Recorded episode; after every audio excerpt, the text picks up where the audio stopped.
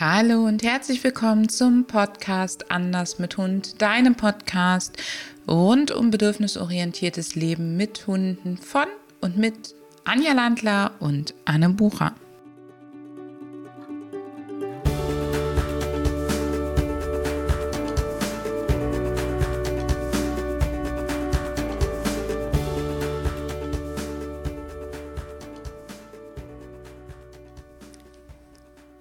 Herzlich willkommen zu einer neuen Podcast-Episode von Anders mit Hund.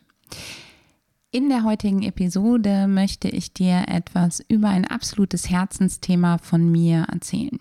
Warum ist es ein Herzensthema? Ich habe eine richtig fette Leidensgeschichte hinter mir mit der Nayeli, aber auch der Mini.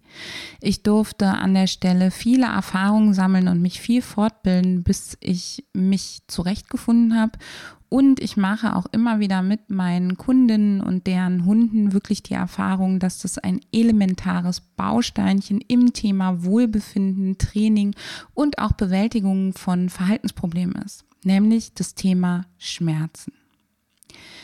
Etwa 90 Prozent der Hunde, die ich begleite, haben Schmerzen, Probleme im Bewegungsapparat oder auch andere Probleme im Körper, an denen sie zu knacken haben. Und Schmerzen sind ein eine riesige Baustelle und haben ganz, ganz enge Verknüpfungen zum Thema Verhalten und Verhaltensprobleme. Schmerzen machen unter anderem Stress. Unter Stress ist dein Hund auf Dauer viel schlechter in den Gehirnbereichen ansprechbar, in denen er zum Beispiel die Signale unterscheiden kann, also eine Signaldiskriminierung vornehmen kann. Die Signale zu unterscheiden, das bedeutet eben, dass er erkennt, dass das Wort Sitz oder das Wort Platz oder das Wort zu mir oder was auch immer gesagt wurde und dass er die dazu passenden Verhaltensmuster aktiviert. Schmerzen sorgen für Stress und damit auch für emotionalere Reaktionen, häufig auch für impulsivere oder reaktivere Reaktionen oder aber auch zu Lethargie. Schmerzen machen schlicht und ergreifend unleidlich und sie machen das Leben kaputt. Sie können Ängste begünstigen und auch an vielen, vielen anderen Stellen eben dafür sorgen, dass die Verhaltensprobleme schlimmer werden und dein Hund die Belohnungen zum Beispiel auch gar nicht mehr so attraktiv findet, dass das Leben immer weniger schön ist. Das Dumme an Schmerzen beim Hund ist, sie können es uns nicht so klar und deutlich sagen, wie wir das gerne hätten. Sie können uns nicht mitteilen, wo es ihnen gerade weh tut und es gibt viele, viele Verhaltensmuster, die trotz Schmerzen aktiviert werden können und so ablaufen, als wenn nichts wäre. Und das ist der Punkt, wo mir viele Kunden sagen, nee, Anne, also der stellt sich bloß an, der möchte nach dem Spaziergang nicht ins Auto springen, weil der nicht nach Hause will. Aber ich weiß genau, der hat keine Schmerzen, weil wenn vor uns der Hase hochgeht, dann geht der definitiv jagen. Oder wenn der einen anderen Hund sieht, dann ist der sofort auf 180. Der kann keine Schmerzen haben. Genau hier steckt wirklich die Krux mit unseren Hunden, denn alles, was mit den natürlichen Verhalten zu tun hat, die eben überlebensnotwendig sind, wie zum Beispiel ähm, das Thema Jagen oder wie zum Beispiel der Umgang mit Artgenossen, wenn man denen begegnet, die können hinten angestellt werden. Also die können, dafür können die Schmerzen hinten angestellt werden und der Hund zeigt eben trotzdem das Jagdverhalten, damit er sich fortpflanzen und überleben kann.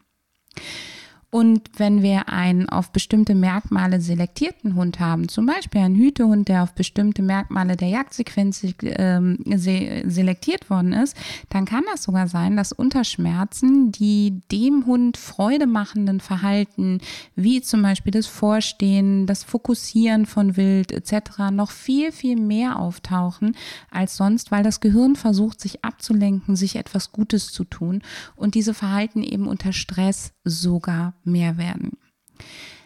Anzeichen von Schmerzen sind also häufig diffus und eben nicht klar zu erkennen. Und trotzdem kannst du an bestimmten Kriterien zumindest die Vermutungen verdichten, Indizien sammeln, mit denen du dich dann eben an Mediziner wenden kannst oder auch an eine Physiotherapeutin, an eine Osteopathin, an eine naturheilkundliche Person, die dich dann auf deinem Weg unterstützt. Dein Hund ist in der Lage, für kurze Zeit definitiv Schmerzen zu unterdrücken, wenn zum Beispiel viel Adrenalin und Dopamin ausgeschüttet wird, damit er eben zum Beispiel jagen geht, erkunden geht, ähm, vielleicht auch frisst. Es gibt Hunde, die stellen unter ähm, Schmerzensfressen ein, aber es gibt eben auch Stressfresser, die dann deutlich mehr fressen. Und er ist in der Lage, das zu unterdrücken, um sein Überleben zu sichern. Und meistens ist es dann so, dass wenn du eben in die Situation kommst, dass die Situation vorbei ist, also wie du das vielleicht kennst, am Ende eines Spazierganges wird dein Hund auf einmal langsamer. Oder ähm, solange es äh, zu aufregenden Sachen geht, ist er total aktiv und dabei.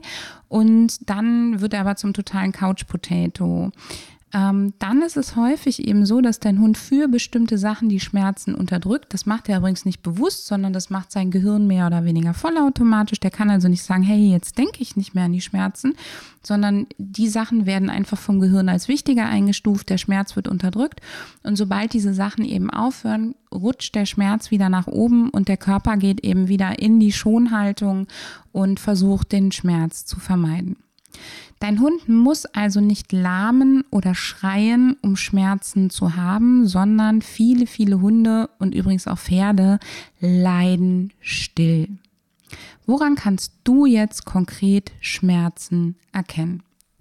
Wenn ein plötzlicher Schmerz auftritt, dann wird dein Hund sich vermutlich im Verhalten verändern. Das heißt, er wird auf einmal vielleicht stärker gestresst, er reagiert viel früher auf Artgenossen, möchte nicht mehr, dass die zu ihm rankommen. Er ist vielleicht super hibbelig und rastlos oder er mag sich überhaupt nicht mehr fortbewegen. Das heißt, plötzliche Verhaltensänderungen jedweder Art sind für dich ganz große Indizien dafür, dass es deinem Hund gerade irgendwo körperlich nicht gut geht.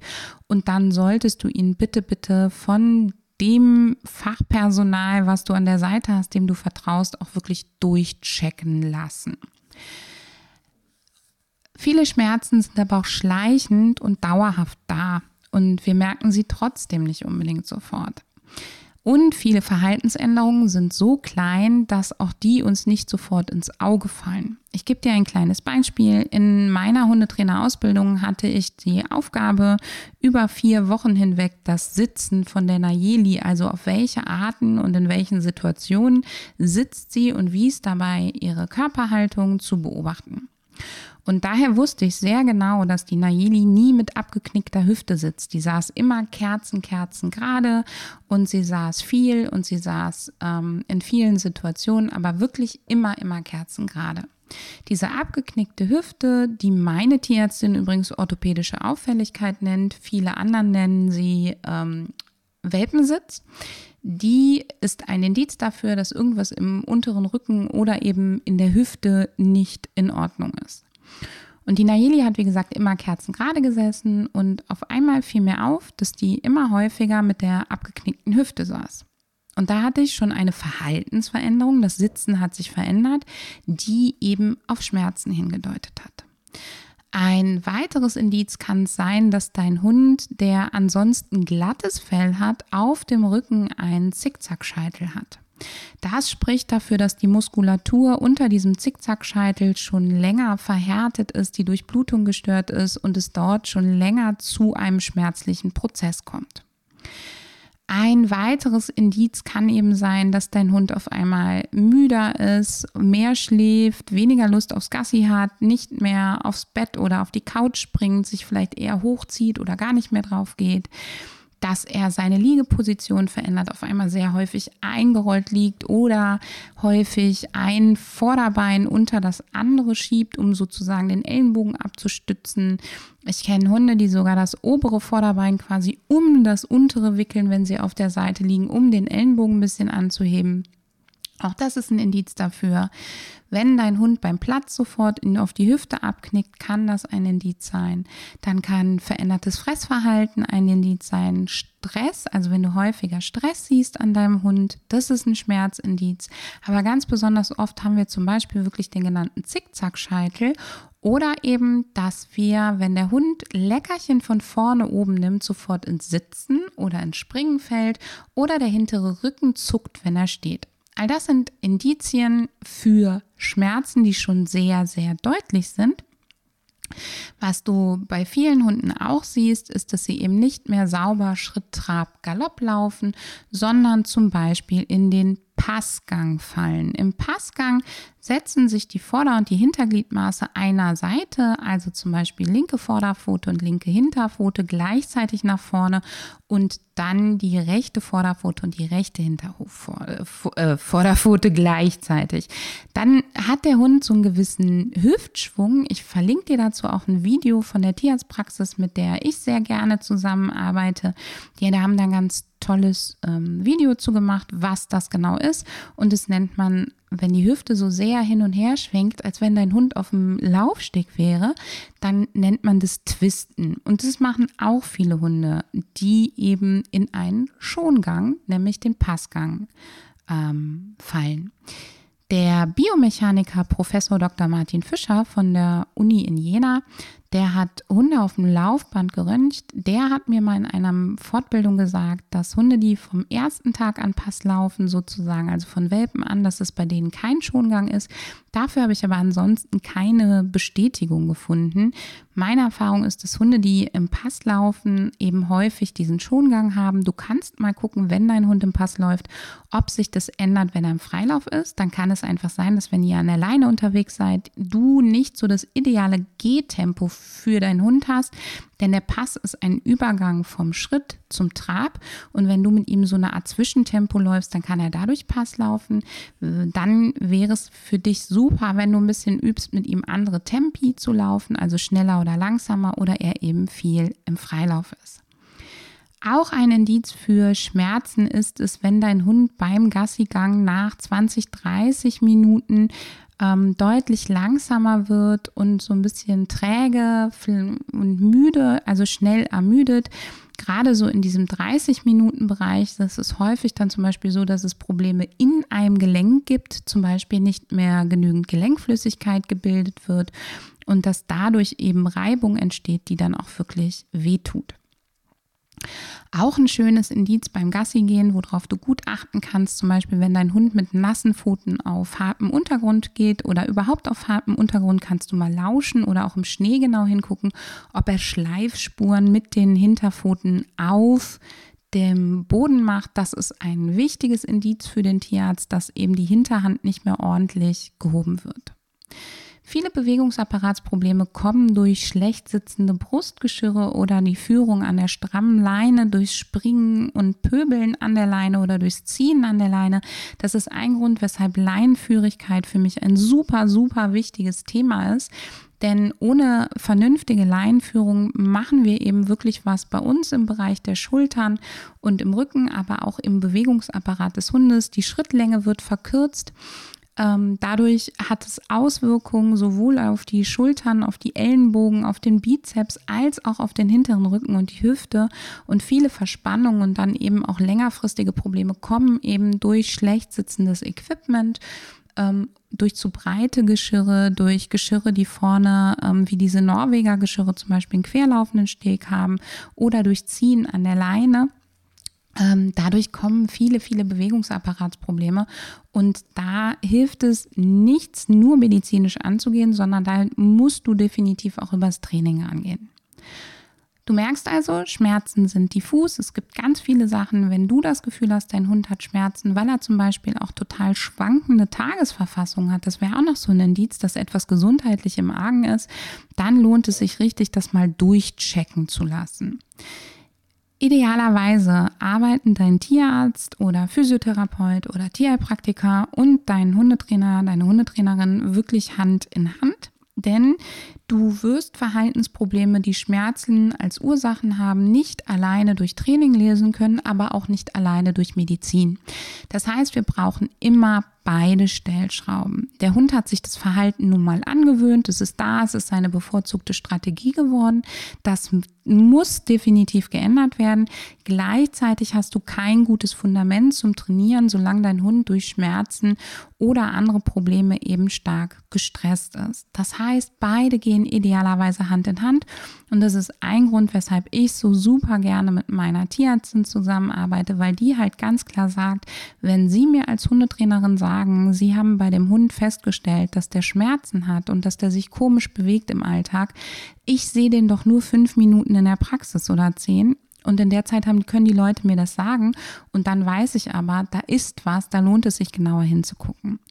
Dein Tierarzt kennt deinen Hund vielleicht nur ganz steif und stark sich in der Praxis und gestresst oder dein Hund schafft es eben in der Praxis auch gewisse Reaktionen, weil er so gestresst ist, zu unterdrücken und hinten anzustellen und dann hat dein Tierarzt nicht viel Handhabe. Das heißt, beide Seiten oder alle Seiten, die um das Tier und dich herum sind, arbeiten idealerweise Hand in Hand und idealerweise bittest du sie auch tatsächlich darum. Vielleicht begleitet dich deine Hundetrainerin oder dein Hundetrainer zum Tierarzt. Vielleicht sprechen die beiden miteinander.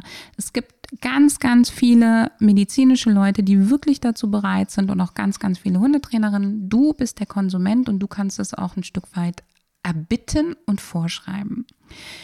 Wenn dein Hund Schmerzen hat, dann gehören die behandelt. Ja, es gehört eine vernünftige Befunderhebung und Diagnostik dazu. Eine Diagnostik ist gerade bei Bewegungsapparatsschmerzen wirklich ein bildgebendes Verfahren. Keine Physiotherapeutin, kein Tierarzt, keine Tierärztin dieser Welt hat Röntgenfinger. Das heißt, die machen als erstes idealerweise, wenn sie solche Schmerzen versuchen, erstmal ähm, Tastbefund, das heißt, sie tasten den Hund ab, dann lassen sie sich den noch vorlaufen, machen eine Gangbildanalyse, aber das ist eine Befunderhebung. Das heißt, da wird geguckt, okay, wo gibt es denn Indizien dafür, dass der Hund eben Schmerzen hat, wo müssen wir genauer hingucken. Und dann kann man eine Diagnostik machen und die Diagnostik erläuft, läuft eben im Bereich des Bewegungsapparates über bildgebende Verfahren oder auch wenn es andere Sachen sind, zum Beispiel wenn du die Vermutung hast, dass es organische Ursachen hat, dann wird ein Blutbild gemacht und dann wird wirklich tiefer geguckt. Ohne das ist dein Hund nicht richtig untersucht und du kannst Schmerzen halt auch nicht ausschließen.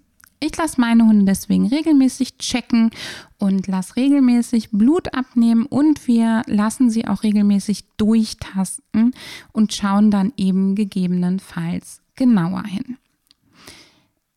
Für alle, die das Thema Schilddrüsenunterfunktion interessiert, ich weiß ja, dass ganz, ganz viele Leute schnell nach der Schilddrüse gucken, wenn der Hund Verhaltensprobleme zeigt. Und an der Stelle der Hinweis, viele Hunde mit Schmerzen entwickeln eine Schilddrüsenunterfunktion, das ist aber dann eine sekundäre. Das heißt, die Schilddrüse geht einfach aufgrund von Stress, Schmerzen und Unwohlsein in die Knie.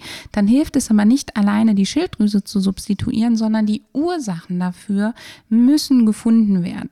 Ein Indiz dafür ist, dass zum Beispiel nicht alle Schilddrüsenwerte entgleist sind, sondern nur der T4, aber nicht das TSH, dass das noch im Normbereich liegt. Das ist ein Indiz dafür, dass es um eine sekundäre Schilddrüsenunterfunktion gibt. Und bitte, bitte wenn dein Tierarzt sagt, nee, er möchte die Schilddrüse nicht substituieren, sondern er möchte sich erstmal den restlichen Hund angucken, dann macht das also gegebenenfalls Sinn. Und ich verstehe jeden Tierarzt, jede Tierärztin, die auf das Thema Schilddrüse allergisch reagiert mittlerweile, weil viele Leute eben nach dieser schnellen Lösung der Substituierung der Schilddrüse schreien. Nur kann eben auch was ganz, ganz anderes im Magen sein. Und übrigens, auch bei einer Schilddrüsenunterfunktion gut eingestellt ist sie kein Handicap mehr. Training musst du trotzdem machen, um das vorher angewöhnte Verhalten wieder zu verändern. Nun ist es nicht immer so, dass man einen Tierarzt, eine Tierärztin, einen Tierheilpraktiker an der Hand hat, der direkt oder die direkt erkennt, dass eben das Tier Schmerzen hat und einem das auch glaubt. Und ich habe da eine echte Odyssee mit der Nayeli hinter mir. Also ich habe mehrere Röntgenbilder, die, wo man mir gesagt hat, die Hüfte ist in Ordnung. Ähm, ich habe bin als Baron Münchhausen-Syndromträgerin sozusagen abgestempelt worden und, und, und. Aber ich war mir eben ziemlich sicher, dass die Nayeli Schmerzen hat, weil sie auf einmal im Rücken gezuckt hat, weil sich die Fellstruktur verändert hat, die Fellfarbe verändert hat, weil wir im Training extrem zurückgefallen sind. Und siehe da, ähm, als ich dann endlich auf meine ähm, heutige Tierärztin gestoßen bin, da war es so, dass die den Hund durchgetastet hat, sich das Gangbild angeguckt hat und dann hat sie sich die Nayeli angeguckt, hat mich angeguckt und hat gesagt, was für eine arme Sau. Unterm Strich hatte die Nayeli kaputte Ellenbogen, kaputte Hüfte und auch noch mehrere Bandscheibenvorfälle. Sie hatte mittelmäßige und hochgradige Arthrosen schon und sie hatte in einem Ellenbogen keine Gelenkflüssigkeit mehr. Es lohnt sich also definitiv, dass du nicht aufgibst, wenn du glaubst, dass dein Hund Schmerzen hast, sondern dass du da am Ball bleibst aber eben auch systematisch vorgehst und dich erkundigst, wer eben Spezialist in dem Bereich ist, für den du einen Hund untersuchen lassen willst. Denn dein normaler Haustierarzt, sage ich mal, der kann ja nicht Profi für alles sein. Das heißt, es lohnt sich da wirklich dann zu Tierärzten, Physiotherapeuten oder Tierheilpraktikern zu gehen, die sich eben auf einen bestimmten Bereich, wo du das Problem vermutet hast, ähm, spezialisiert haben. Und das ist auch was, was ich an meiner Tierarztpraxis, wo ich immer hingehe, sehr schätze die schicken einen halt auch weg, wenn es nicht dieser Bereich ist. Das heißt, die tasten mir den Hund durch und sagen dann, ja, sie haben recht, da ist was nicht in Ordnung. Zum Beispiel ist der Vorderbauch bei der Nayeli sieht gerade komisch aus und es gibt noch so ein paar andere Indizien, wo sie halt sagen, das stimmt, da stimmt was nicht, aber das ist nicht unser Bereich, sondern damit würde ich mal zu jemandem gehen, der sich eben auf Organe, innere Probleme spezialisiert hat und da würde ich jetzt mal schallen lassen, Blutbild machen etc. und dann mit dem Kollegen sprechen. Das heißt, ein richtig guter Tierarzt oder eine richtig gute Tierheilpraktikerin oder Physiotherapeutin, die überweist dich eben weiter. Zum Thema richtig gute Physiotherapeutin. Eine Physiotherapeutin kann mit dir eine Befunderhebung machen, sie kann keine Diagnostik machen und sie kann auch auf Dauer nicht therapieren ohne eine Diagnostik. Klar kann sie den Hund mal durchmassieren, sie kann Blockaden lösen, sie kann sich bestimmte Sachen angucken und sie wird sicherlich ein geschulteres Auge haben als so manche Tierärztin oder Tierarzt, der eben nicht dieses Steckenpferd hat. Aber wenn sie immer wieder dieselben Blockaden löst oder immer wieder dieselben Schwachpunkte bearbeitet, dann wird sie dir das spätestens nach dem zweiten oder dritten Mal sagen und sagen, hey, da muss jetzt wirklich eine richtige Diagnostik mit bildgebendem Verfahren her. Denn ich weiß ja so gar nicht, wo exakt die Schwachpunkte sind oder auch was kontraindiziert ist. Zum Beispiel darfst du bei bestimmten Halswirbelsäulenproblemen eben nicht die Halswirbelsäule massieren oder auch mit Laserakupunktur behandeln. Und das wäre total dramatisch, wenn das eben schief läuft und dein Hund hat einen angehenden Bandscheibenvorfall in der Halswirbelsäule und du nimmst die, machst die Stützmuskulatur so weich und elastisch, dass da eben kein Halt mehr ist. Als Beispiel. Deine Physiotherapeutin, Tierheilpraktiker oder Tierärztin unterstützt dich auch gerne bei einer guten Schmerztherapie. Ähm, das sind unter anderem wirkliche Schmerzmittel, ähm, wie du sie vom Tierarzt kriegst. Da gibt es unterschiedliche mit unterschiedlichen wirksamen äh, Wirkweisen. Ich bin überhaupt kein Freund von, wir geben jetzt mal vier Wochen Schmerzmittel und wenn es dann nicht besser wird, dann sind es keine Schmerzen. Denn in der Zeit ist einerseits das Thema Schmerzgedächtnis noch nicht durch und andererseits gibt es halt Schmerzen, bei denen denen wirken nicht alle Schmerzmittel. Und dann hast du vielleicht ein Schmerzmittel genommen, was auf diese Art von Schmerzen gar nicht wirkt. Und dann hast du ein Problem, weil Nervenschmerzen sind zum Beispiel anders als Gelenksschmerzen. Und so kannst du ganz, ganz unterschiedliche Schmerzen, Typen haben und brauchst dann auch wirklich unterschiedliche Schmerzmittel. Du kannst natürlich auch im Bereich der ähm, alternativen Methoden sehr gut unterstützen, über zum Beispiel Blutegel, Laser, Akupunktur, ähm, solche Sachen. Da gibt es gute, gute Alternativen. Bedeutet auch, dass man dran bleibt, dass man gleichzeitig die Ursachen sucht, eine vernünftige Diagnostik macht und behebt. Was solltest du also tun, wenn du jetzt denkst, dass dein Hund Schmerzen hat? Such dir einen Therapeuten, Tierarzt oder wie auch immer deines Vertrauens, teile ihm deine Sorgen mit, begründe sie ihm und mach dich mit ihm zusammen oder ihr zusammen auf die Suche. Das kann übrigens auch deine Hundetrainerin oder dein Hundetrainer sein, ähm, die dich da so ein bisschen begleitet und für dich vielleicht erstmal den Part übernimmt, dass du ähm, jemanden hast, der mit dir die Informationen sammelt und einfach nochmal mit einer anderen, unbetroffenen Perspektive da drauf guckt. Ich bin ein Riesenfan davon, nicht unbedingt mit Kanonen auf Spatzen zu schießen, sondern anzufangen mit den eben angesprochenen Sachen. Ein sinnvolles Blutbild, um einfach mal die organische Lage zu checken, ähm, mit Organprofil und solchen Sachen, Entzündungswerten. Eine Befunderhebung durch Abtasten, die klassischen Checks wie zum Beispiel auch mal abhören, ähm, Zahnkontrolle, ganz wichtig. Viele Hunde haben unentdeckte Zahnschmerzen. Auch mal riechen, wie riecht der Hund aus dem Maul und dann auch einer Gangbildanalyse und dann hat man schon Indizien, wo man dann konkreter weitersuchen kann. Ich würde jetzt nicht sofort den kompletten Hund durchröntgen, geschweige denn ins CT oder MRT stecken, zumal das auch alles mit Narkosen verbunden ist. Und vor einer Narkose gehört es sich sowieso gecheckt, ob der Hund überhaupt in der Lage ist, eine Narkose zu verkraften.